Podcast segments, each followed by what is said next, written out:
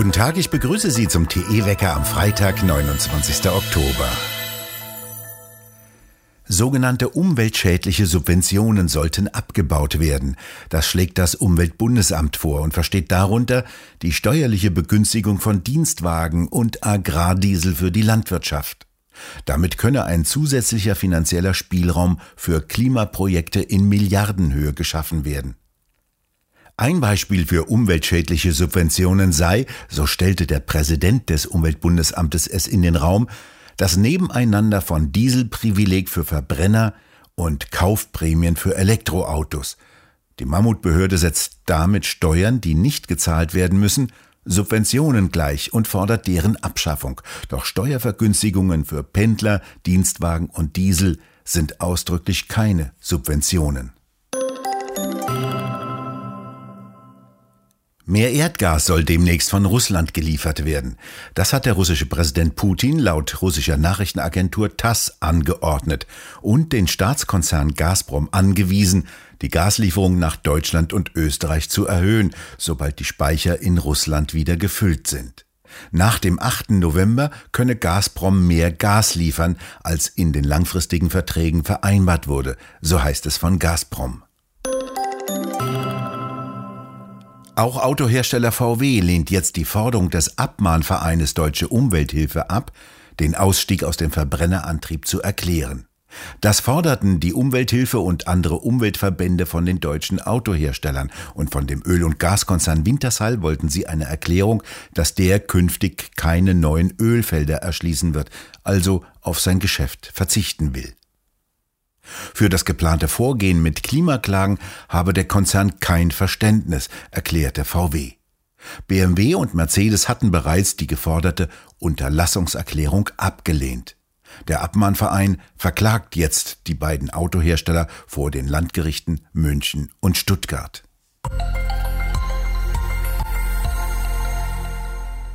Polen lehnt die Zahlung des Zwangsgeldes ab, das die EU-Justiz angeordnet hatte. Der Europäische Gerichtshof hatte in dieser Woche Polen angewiesen, täglich eine Million Euro Zwangsgeld an die EU zu bezahlen. Der Grund? Polen weigere sich, seine Justizreform zurückzunehmen. Die konservative Regierung Polens hat unter anderem das Verfahren geändert, wie Richterstellen besetzt werden. Darüber entscheidet jetzt eine neutral besetzte Kammer am obersten Gericht und nicht mehr wie bisher politische Gremien in willkürlichen Entscheidungen. Zusätzlich entschied das polnische Verfassungsgericht Anfang Oktober, dass EU-Recht keinen Vorrang gegenüber nationalem Recht genieße. Die EU-Justiz hatte Polen Anfang September außerdem zu einer täglichen Zahlung von einer halben Million Euro verurteilt, weil es den Braunkohleabbau an der Grenze zu Tschechien nicht stoppte. Polen argumentiert, dass es nicht seine wichtige Energieversorgung stilllegen könne.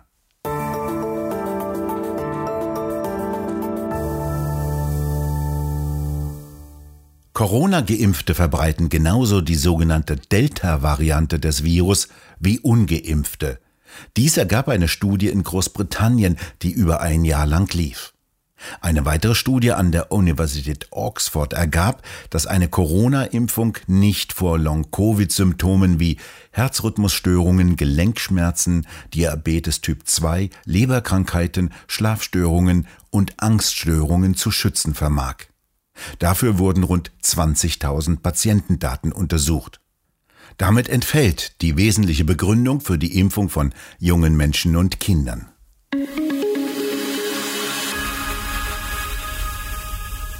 Mindestens für die drei Kernkraftwerke, die am Ende dieses Jahres abgeschaltet werden sollen, gäbe es keine Möglichkeit mehr, sie fortlaufen zu lassen. Das sagte gestern Abend der Kernenergiefachmann Manfred Haferburg in der Diskussionsrunde Tichys Ausblick. Der Strom wird immer knapper und die Frage ist unbeantwortet, woher der Strom in Zukunft kommen soll. Daher wird teilweise auch von grüner Seite häufiger die Forderung geäußert, die Kernkraftwerke weiterlaufen zu lassen. Was verstehen Sie unter Fadenriss? Na, man hat, als man die Kernenergie äh, ausschalten wollte, dafür gesorgt, dass auch die Studienrichtungen ausgetrocknet werden, die Forschungseinrichtungen werden ausgetrocknet und eingedämmt und man hat äh, sogar eigentlich Forschung auf diesem Gebiet untersagt. Das heißt, wir haben das richtig tot gemacht. Wir sind es ist richtig tot und für die nächsten 25 Jahre hat sich Deutschland aus der Kernenergie verabschiedet. Nun sagen ja viele Leute, lass uns doch einfach die bestehenden Kernreaktoren, die ja demnächst abgeschaltet werden sollen, lass, uns, lass die einfach weiterlaufen. Kann man die eigentlich weiterlaufen lassen? Ist es eine Hoffnung? Es gibt ja Initiativen in der FDP, es gibt äh, Journalisten, die es fordern, einfach weiterlaufen, bis irgendwas passiert. Es gibt nichts, was deutsche Ingenieure nicht könnten, aber äh, einfache, das einfache Weiterlaufen der Kernkraftwerke ist halt nicht einfach. Ein Kernkraftwerk ist keine Nachttischlampe, das man an- und ausknipsen kann.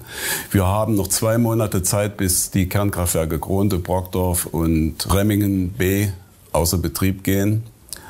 Und in diese, äh, wenn die außer die kann man nicht einfach weiterlaufen lassen. Die, Kern, äh, die Kernkraftwerksbetreiber haben sich seit fünf Jahren auf diesen Ausstieg vorbereitet und es gibt drei Faktoren, die dafür sprechen, dass man das nicht so ohne weiteres kann. Einmal ist das Personal. Mhm.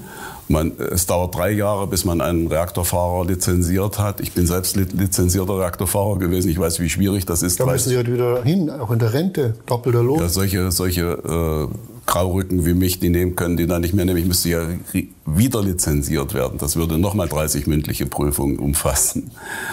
Äh, es dauert fünf Jahre, bis man einen Schichtleiter lizenziert hat. Das Zweite ist, die Kernkraftwerke sind brennstoffoptimiert. Das heißt, die Kernkraftwerksbetreiber haben natürlich ihre Brennstoffwirtschaft so optimiert, dass am Ende dieses Jahres für diese drei Kernkraftwerke die Lichter ausgehen, weil sie keine Brennelemente mehr haben. Und die, die kann man nicht kaufen?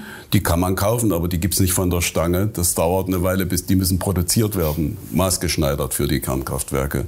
Und das Dritte, was noch das Allerschwierigste ist, ist das Genehmigungswesen. Die haben seit fünf Jahren, äh, bereiten die die Genehmigung für die Stilllegung und den Abriss vor und es dauert so zwei bis drei Jahre, bis eine Genehmigung von der Behörde erteilt werden kann. Und dass dieser ganze Berg von Genehmigungen, der schon erteilt ist, der muss rückgängig und umgewälzt werden und es müssen neue Genehmigungen erschaffen werden für die Wiederinbetriebnahme und den Weiterbetrieb, also Betriebsgenehmigungen. Und das halte ich für diese drei Kernkraftwerke in einem Zeitraum von, von so kurz nicht für möglich. Die Hoffnung Deutschlands, bei Strommangel künftig Strom aus Frankreich beziehen zu können, zerstörte Haferburg und fragte, was passiere, wenn Frankreich seinen Atomstrom selbst benötige. Wie der Kernphysiker Götz Ruprecht berichtete, werde die neueste Entwicklung in der Reaktortechnik, der sogenannte Dual-Fluid-Reaktor, in Kanada weiterentwickelt. Dieser Reaktortyp, der nicht mehr durchgehen kann, also sicher ist und als Reaktortyp der Zukunft gilt, wurde ursprünglich in Berlin konzipiert. Facebook wird künftig nicht mehr Facebook heißen, sondern Meta. Das hat der Chef von Facebook, Mark Zuckerberg, gestern Abend verkündet. Über Umbenennung und neuen Namen wurde schon seit ein paar Tagen spekuliert. Der Weltkonzern geriet zuletzt aufgrund von Zensurmaßnahmen stark unter Druck und schließlich sorgten die Enthüllungen einer ehemaligen Mitarbeiterin für Empörung, nach denen der milliardenschwere Konzern die Persönlichkeitsrechte der Facebook-Nutzer zugunsten des Geschäftserfolges missachte. Mittlerweile bedrohen mehrere Konkurrenzunternehmen mit Social-Media-Plattformen, darunter auch eine des ehemaligen amerikanischen Präsidenten Donald Trump, das Geschäftsmodell von Facebook. Unter Meta sollen Facebook, Instagram, WhatsApp und Oculus vereint werden. Damit solle nichts weniger als die nächste Evolution der Geschichte sozialer Techniken eingeläutet werden, hieß es. Meta will künftig seinen Nutzern vollkommen neue Angebote wie virtuelle Realitäten anbieten. Und Zuckerberg verspricht Privatsphäre ab Tag 1. Im Internet hat Meta bereits einen neuen Namen. Meta-Datensammelmaschine. Heute bleibt das Wetter noch einmal so, wie wir es aus den vergangenen Tagen her kennen. Frühnebel, der sich teilweise nicht auflöst, dort bleibt es feucht und kühl, unter 10 Grad und dort, wo sich die Sonne durchsetzen und den Nebel wegheizen kann, kann es durchaus bis zu 18 Grad warm werden. An den Alpen kann Föhn für blauen Himmel und klare Sichten sorgen. Am Samstag kommt eine leichte Störung von Westen herein. Im Westen kann es einen Hauch von Regen geben, während im Osten weiterhin das sonnige Herbstwetter weitergeht. Der Sonntag zeigt sich ebenfalls noch einmal in bestem Herbstwetter. Im Westen kann es allerdings im Tagesverlauf zu Regen kommen. Anfang kommender Woche wandern dann Tiefdruckgebiete von den britischen Inseln herüber. Doch wann dies genau geschieht und wann sich dementsprechend die Großwetterlage ändert, ist noch unklar. Kühler dürfte es erst frühestens Mitte kommender Woche werden, denn dann könnte die Luftströmung auf Nordwest drehen. Immer deutlicher zeichnet sich dagegen eine sehr heftige Wetterlage auf dem Mittelmeer mit vielen Unwettern ab. Es könnte sogar zu einem kleinen Zyklon mit Sturm und starkem Regen südlich von Sizilien kommen, der dann zur libyschen Küste wandert. Wir bedanken uns fürs Zuhören und schön wäre es, wenn Sie uns weiterempfehlen würden. Wir hören uns am kommenden Montag wieder, wenn Sie mögen.